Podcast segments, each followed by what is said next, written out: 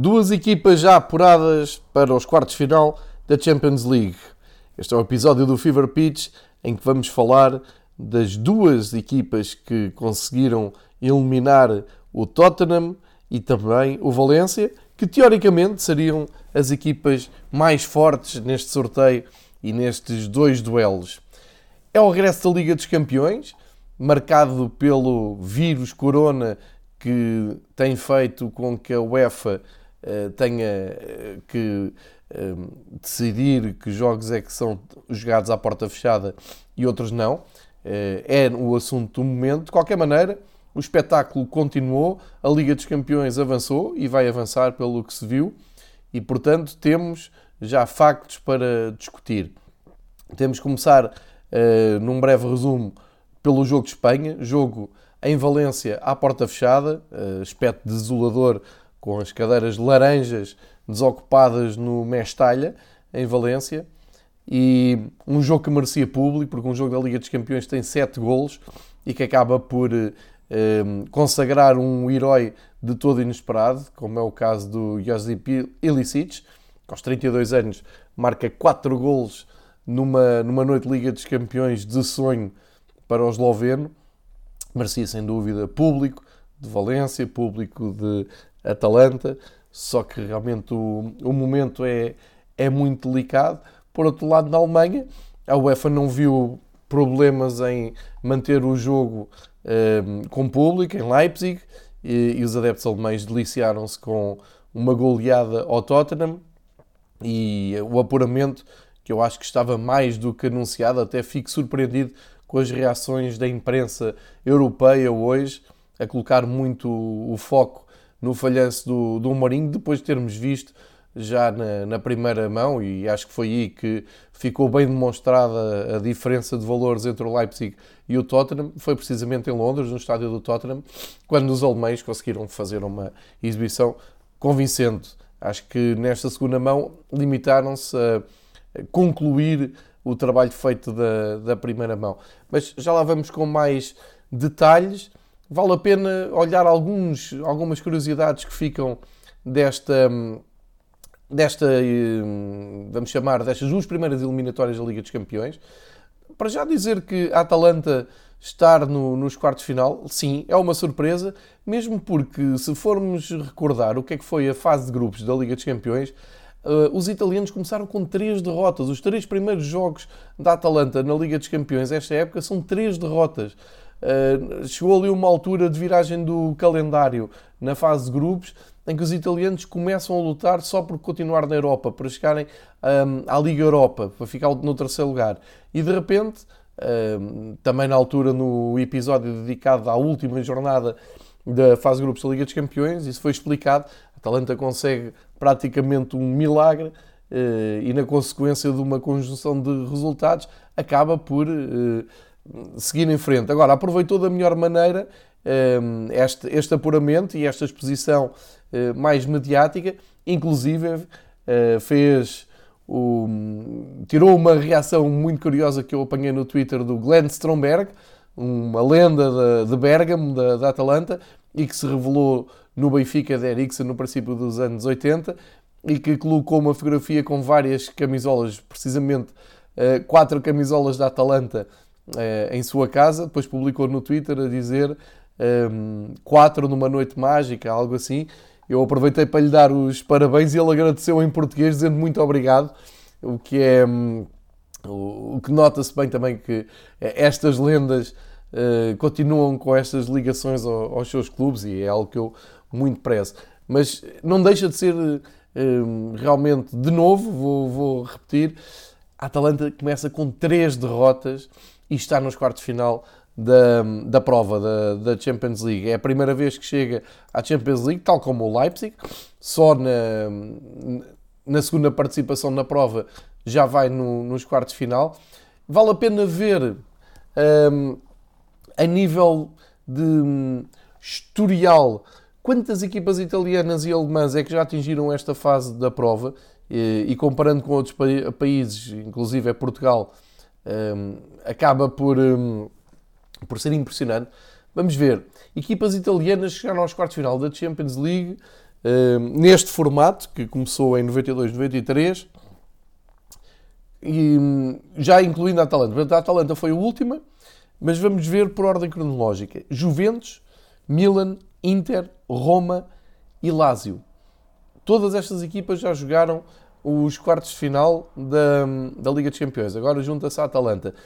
E se olharmos para o caso alemão, ainda, um, ou, ou, por outra, é um cenário muito semelhante. Reparem, o Leipzig um, chega aos quartos de final e antes já tinham jogado os quartos de final pela Alemanha o Bayern, Borussia Dortmund, Bayern Leverkusen, Kaiserslautern, Schalke e o Wolfsburgo. Isto mostra o poder de, destas duas ligas, uh, não, não só o atual, mas historicamente. Vê-se que o futebol alemão o futebol italiano estão habituados a apurar equipas, mesmo que não sejam clássicos do, de, da prova, mas vê-se ali o Kaiserslautern, que é um caso muito engraçado na Alemanha, muito curioso, uh, com subidas e descidas de divisão, um título pelo meio inesperado, mas a verdade é que uh, muitas vezes conseguem colocar estes jogadores. Agora vamos falar de estas equipas nos quartos final. Vamos falar de um jogador um, que aos 32 anos, o esloveno Ilicic, consegue surpreender a Europa e está a fazer uma época incrível. 32 anos, ele diz que se sente melhor que nunca, que se está a divertir com o seu futebol, que está a apreciar. Tem pena de, eh, nesta jornada, não ter tido público na, nas bancadas, realmente bem merecia. E para vermos o tamanho do feito do Ilicic ontem à noite, vamos começar por ver quem é que marcou na história da Champions 4 ou mais golos eh, inclusive é a fase grupos, onde teoricamente há equipas mais fracas e isso pode acontecer. Então temos Luís Adriano, que marcou 5, e depois com 4, Shevchenko, Gomis, Ibrahimovic, o Gnabry, já este ano, e Lewandowski. Agora, Ilicic. Qual é a diferença do Ilicic? É que marca isto tudo, 4 golos ou mais, fora de casa, a atuarem como visitante. Eh, em relação aos outros, aos outros todos, o Ilicic é o primeiro a fazê-lo, marca 4 golos, numa fase que é de mata-mata, como dizem os brasileiros, portanto, a eliminar. Depois, se formos buscar desde 92 até aqui, o, o Ilicic acaba por repetir o que Daniel Fonseca do Nápoles fez em 1992, isto é, marcar 4 golos no Mestalha enquanto visitante. Isto não é coisa pouca, acaba por ser uh, muito, muito curioso e do outro lado do, do contraste, a figura uh, talvez mais apontada e, e, hoje mais falada nos mídias é José Mourinho, que pela primeira vez na sua carreira está seis jogos seguidos sem ganhar. Nunca tinha acontecido. Portanto, uma péssima altura para isso acontecer. Uh, e também acaba por sofrer a segunda maior derrota, ou uh, iguala, depende do ponto de vista, na Liga dos Campeões. O, o Mourinho tinha perdido em 2013, eh, na, naquele jogo mítico em Dortmund, pelo Real Madrid, perdeu 4-1 e agora eh, na Alemanha perde por 3-0, ou seja, a diferença de golos é igual, uh, são 3 golos de diferença, sofreu mais um na Alemanha, mas tinha marcado na, em Dortmund e desta vez passa por Leipzig sem marcar nenhum gol. Olhando para o jogo e olhando para aquilo que são as equipas a aposta de Julian Nagelsmann e José Mourinho. Eu volto a dizer aquilo que tinha dito há pouco. Fico algo surpreendido com um, a surpresa revelada por quase todos os meios de comunicação hoje, eh, inclusive os portugueses, um, a dizer que do fracasso do Mourinho. Não sei se foi por o Mourinho ter dito na conferência de imprensa que achava possível, o jogo estava ao intervalo, iam para ganhar. Mas quer dizer, quem tem visto os jogos do Tottenham e quem tem visto os jogos do Leipzig, uh, jogos europeus e jogos de competição interna, uh, dificilmente poderia haver ali uma reviravolta. Portanto, eu acho que o Mourinho tinha que dizer aquilo nas conferências de imprensa, óbvio, tinha que dar moral, tinha que acreditar, porque não, fazia sentido ir derrotado para a Alemanha, mas depois de ver o jogo em Londres, acho que não ficaram muitas dúvidas sobre as diferenças das duas equipas. O Leipzig, neste momento, é muito mais equipa que o Tottenham. Agora, o futebol é feito de, de contexto histórico, de, de, de culturas que vão, atravessam os anos, só que o Leipzig está aqui para contrariar isso tudo. O Leipzig é um, um clube recente, uma equipa que não tem historial na, nas competições europeias por ser um, um clube formado muito recente, mas reuniu qualidade uh, e reuniu, uh, acima de tudo, qualidade futebolística individual e coletiva para se bater com os maiores da Europa. E isso tinha ficado claro já no ano passado a espaço, este ano na fase de grupos e agora em confronto direto com uma equipa que é uh, a finalista vencida da última Liga dos Campeões. Eu acho que esse ónus, essa carga, tal como aconteceu com o Ajax, que foi às meias finais e foi a grande revelação do ano passado, pesou muito na campanha deste ano do, do Tottenham. Agora, o Mourinho tem razão quando diz que hum, não tem, não tem soluções para a frente. Vamos. Um, e depois, a, além de não ter opções para a frente, quer dizer, tem uma linha um, de defesa muito, muito, eu, eu diria, questionável. A qualidade, eu, eu acho que é o maior problema do Mourinho, porque quem conhece os trabalhos do Mourinho sabe que ele gosta de começar, pelo menos, por solidificar e ter ali equilíbrio na defesa. E eu acho que ele não está a conseguir, hum, pelo menos o Pochettino nisso tinha, hum, tinha ali uma, uma linha de quatro mais consistente, acreditava mais jogadores. E o Mourinho está com muitas dificuldades em uh, estabilizar a defesa. E depois o Lloris também não, não ajudou, não é? Nos dois primeiros golos uh, parece-me mal batido. Mas se olharmos rapidamente para a composição do uh, Tottenham em Leipzig. O Lloris na, na, baliza, depois na esquerda o Cessignon e na direita o Aurier. Como centrais, o Alderweireld e o Taganga. Isto, o Tanganga eh, tem sido uma aposta do Mourinho, sei lá, talvez para arranjar um pouco mais de velocidade, eh, um jogador mais forte nas dobras, mas isto não está a funcionar de maneira nenhuma. Depois, na frente da defesa, joga o Winks e o Eric Dyer. Eh, na direita, na ala direita, Lamela, na ala esquerda, o Lucas Moura a tentar desequilíbrios da esquerda para o meio. Depois, Dele Alli mais avançado e o Los Celso um pouco atrás do Dele Alli. Ou seja, o que é que chama a atenção aqui? Zero avançados de, de, da área, daqueles que o Mourinho disse na conferência de imprensa, os tais tubarões da área, aqueles que uh, têm muita facilidade em, em fazer golo, em, em matar uh, jogadas. Uh, e depois há aqui um grande desequilíbrio, há aqui uma tentativa de equilibrar a defesa com o Dyer e o Winks, mas que não funciona de todo. Enfim, a, aqui o grande contraste é olhar para o outro lado e ver uma equipa sólida, bem delineada e que já toda a gente conhece, que é a equipa do Nagelsmann, uh, que não tem nada que saber. O Gulaxi na baliza, depois ali uma linha de 3 com Klosterman, o Pamecano e também o Alstenberg. Uh, nas alas, Angelino, que foi buscado, ou foi recrutado, ou resgatado ao Manchester City e que tem sido uma grande mais-valia para aquele corredor esquerdo do Leipzig o Mukiele na, na, na direita. Depois o Sabitzer, que é um excelente jogador, marcou, não, não é só pelos dois gols, mas marcou dois gols e fica ligado um, a esta goleada uh, em casa. O, o Werder na frente, o Patrick Chico um pouco mais atrás e o Nkunku, que é um excelente jogador, uh, também ali um pouco mais atrás. Ora, esta equipa do Leipzig é muito equilibrada, tem muita qualidade, tem vários recursos a nível coletivo e eh, praticamente atropelou como quis o, o Tottenham. Eu acho que na altura em que o jogo estava mais equilibrado, realmente eh, fraquejou o Lloris. Eh, no, no, segundo gol, então, podia ter feito mais. O primeiro pareceu-me mal batido, no segundo foi defender a bola dentro da baliza.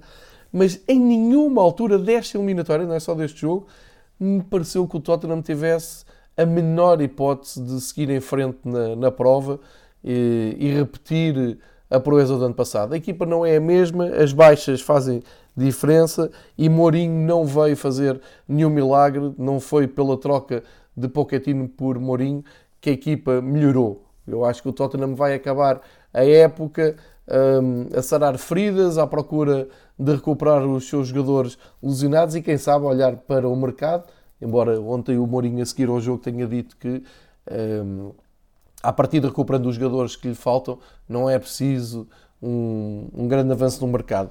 Eu discordo, eu acho que uh, tem que pensar pelo menos na sua linha defensiva, em ir buscar dois, três jogadores da sua confiança, daqueles um, do, que, que ele olhe e que já teve, como um John Terry, que é era um líder, uh, nos tempos do Porto, um Ricardo Carvalho, que ele depois também levou para o Chelsea. Enfim, quem conhece o percurso do Mourinho sabe que ele gosta de ter ali no eixo da defesa sua extensão dentro de campo e eu não vejo isso acontecer no Tottenham. Portanto, encerrando o capítulo Leipzig-Tottenham, seguem em frente os alemães. Ele disse no sorteio, no, podem ouvir na altura em que foi o sorteio, numa breve análise, parecia-me que o Leipzig tinha mais condições de, de, ir em frente, só que na altura o Tottenham ainda não tinha perdido os seus avançados e confirmou-se, os alemães são bem mais fortes, estão bem mais preparados, mais competitivos e, e, não sei até onde é que podem ir. Para já estão nos quartos de final, estão com mérito. O Tottenham tem muito trabalho para, uh, pela frente. Uh, Mourinho, se continuar em Londres à frente deste projeto, vai ter que se reinventar uh, e mostrar uma nova faceta porque está-se a desgastar muito com este arrastado de resultados no, no Tottenham. Olhando para o jogo de Espanha, o tal, o primeiro à porta fechada, o primeiro de vários, pelo que já percebemos, a primeira uma nota para hum, a reação popular ao facto do, do estádio eh, ter que fechar portas. O aglomeramento de uma multidão fora do estádio para receber a equipa e apoiar a equipa é das coisas mais burras da, um, da sociedade. Eh, é não perceber nada do que está a passar. Eh, a UEFA e todas as organizações, quando partem para uma decisão que já é a última linha, já é a última, ou a penúltima, se quiserem, a última seria mesmo cancelar o jogo, mas fechar as portas é algo que não agrada a ninguém, e depois não perceber isto e não perceber o que é que é a saúde, eh, o perigo de saúde pública eh, numa decisão destas, e as pessoas acharem ótimo ok, não entramos, então vamos lá para fora. É a mesma coisa, não faz sentido nenhum. Enfim, mas acho que isto vai acontecer mais um pouco por todo lado e acho que não se está, não se está a entender bem a gravidade do, do que está a acontecer ao nível de, do contágio do vírus. De qualquer maneira, um jogo foi excelente, grande jogo de Liga de Campeões, 7 golos. Uh, o Valência ali com uma leve esperança de marcar cedo e conseguir uh, reentrar numa eliminatória que a Atalanta tentou sentenciar em Bérgamo. Uh, mas ver a Atalanta jogar hoje em dia, ver a equipa de Giampiero Gasperini é, é um prazer, é uma lefada de ar fresco no futebol europeu, tem feito jogos memoráveis na, na Série A e agora eh, conseguiram dar o salto para a Europa, conseguiram transportar essa magia eh, para as provas europeias, mesmo depois daquele arranque de competição eh, comprometedor com as tais três derrotas, neste momento a confiança dos jogadores da Atalanta eh, é imensa. Tanto assim é que uh, no Mestalha era preciso que o Valência uh, entrasse bem, fizesse depressa um gol para reentrar no, na luta pelo apuramento. E o que acontece é que aos 3 minutos já o Illicit estava a fazer o primeiro gol de, uh, de penalti. Uma noite para esquecer do Diacabi, do o central do Valência, que fez não um, mas dois penaltis, comprometendo completamente qualquer reação do Valência. O Ilicides fez um zero muito cedo, aos 3 minutos, como eu disse, mas depois o Kevin Gameiro, aos 21, eh, fez o golo e olhando para os dois jogos começou-se a pensar, bom, agora aqui um bom eh, pressing do Valência, se as coisas agora correrem bem, se fizer mais 3 golos, podem igualar a eliminatória. Mas isto foram pensamentos muito rápidos, eh, porque antes do intervalo, já o Ilicides, como eu disse, estava a cobrar a segunda grande penalidade do Diacabi e praticamente colocou um ponto final, na, pelo menos na discussão quanto ao apuramento. Depois Kevin Gameiro apareceu outra vez na segunda parte, aos 51 minutos, um, a fazer o empate. Ferran Torres, um dos bons jogadores, um, um, um jogador espanhol do Valência, que é uma das boas notícias deste ano do Valência, faz o 3-2. Só que o Cites, aos 71 minutos, faz o 3-3 e aos 82 faz o 3-4, que é algo de, de, impensável, mas para quem viu os dois, os dois jogos, e depois, claro, o Valência uh, percebendo que já não tinha a menor hipótese de uh, seguir em frente, também uh, desanimou.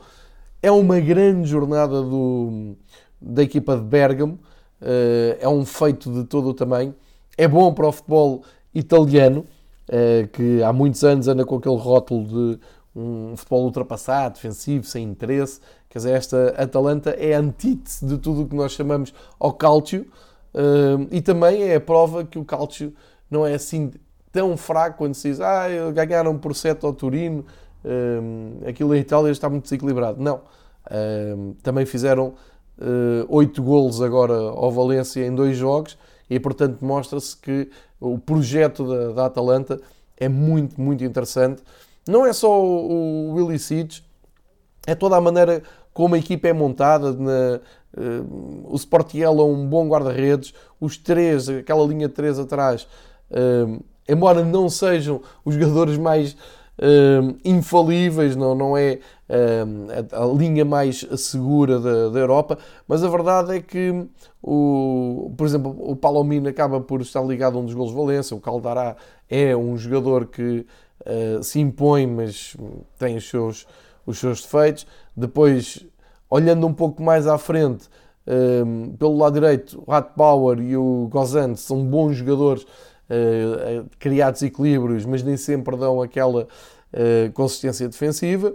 Só que ali do meio campo à frente, ver o Derrune, o Freuler, depois o, Pazalic, que, que, entrou para o lugar do Tamés, aliás, ao contrário, o Tamés é que entrou para o lugar do Pazalic, o Papo Gomes, um, o próprio Licic, enfim, é toda uma equipa de fantasia, de, eh, é a equipa que se está a divertir e que diverte. Isso é bom, é uma grande notícia da Liga dos Campeões. Acho que temos todos que agradecer a presença desta Atalanta. Eh, deve ter sido mais uma noite terrível para o responsável das Juventus, que veio dizer que não faz sentido nenhum a Atalanta andar na Liga dos Campeões porque não tem uh, historial, nem tem um, ehm, cultura de provas europeias. Ora, aqui está a resposta da equipa de Bergamo e vamos ver o que é que podem fazer nos quartos de final, vamos ver este sorteio. Uh, para já estão ambas as equipas parabéns, tanto o Leipzig como a Atalanta, que vieram dar um, um toque inesperado à Liga dos Campeões, vieram dar um toque de surpresa. Uh, no caso da Atalanta, com uma magia e um, uma veia goleadora uh, que é tudo o que não se espera de uma equipa italiana e, portanto, estão a fazer história. Daqui a uns anos vamos olhar para estas eliminatórias e espantar-nos com o tamanho do, do, feito de um estreante como a Atalanta nos quartos de final e também do Leipzig que carimbou a sua estreia para os quartos de final. É um, é um princípio de semana da Liga dos Campeões com o desfecho, eu vou repetir a ideia, surpreendente no sentido teórico, porque entre Valência, Atalanta, Leipzig e Tottenham eh, a história estaria do lado das equipas eliminadas, mas no contexto de futebol atual, naquilo que valem ambas as equipas eh, nas duas eliminatórias, no, no, no seu panorama interno e pelo que já tinham feito, acaba por uh, ter aqui alguma lógica, como eu tinha dito na previsão desta, uh, destes oitavos final da Liga dos Campeões. Vamos ver o que nos reservam os próximos dois jogos, duas grandes batalhas.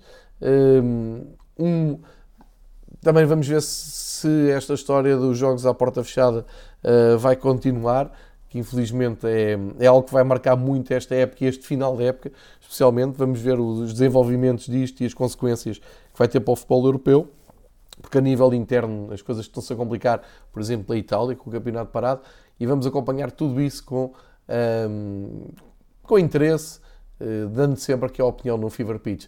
Obrigado por ouvirem o rescaldo desta noite europeia. Amanhã há mais, com mais dois jogos.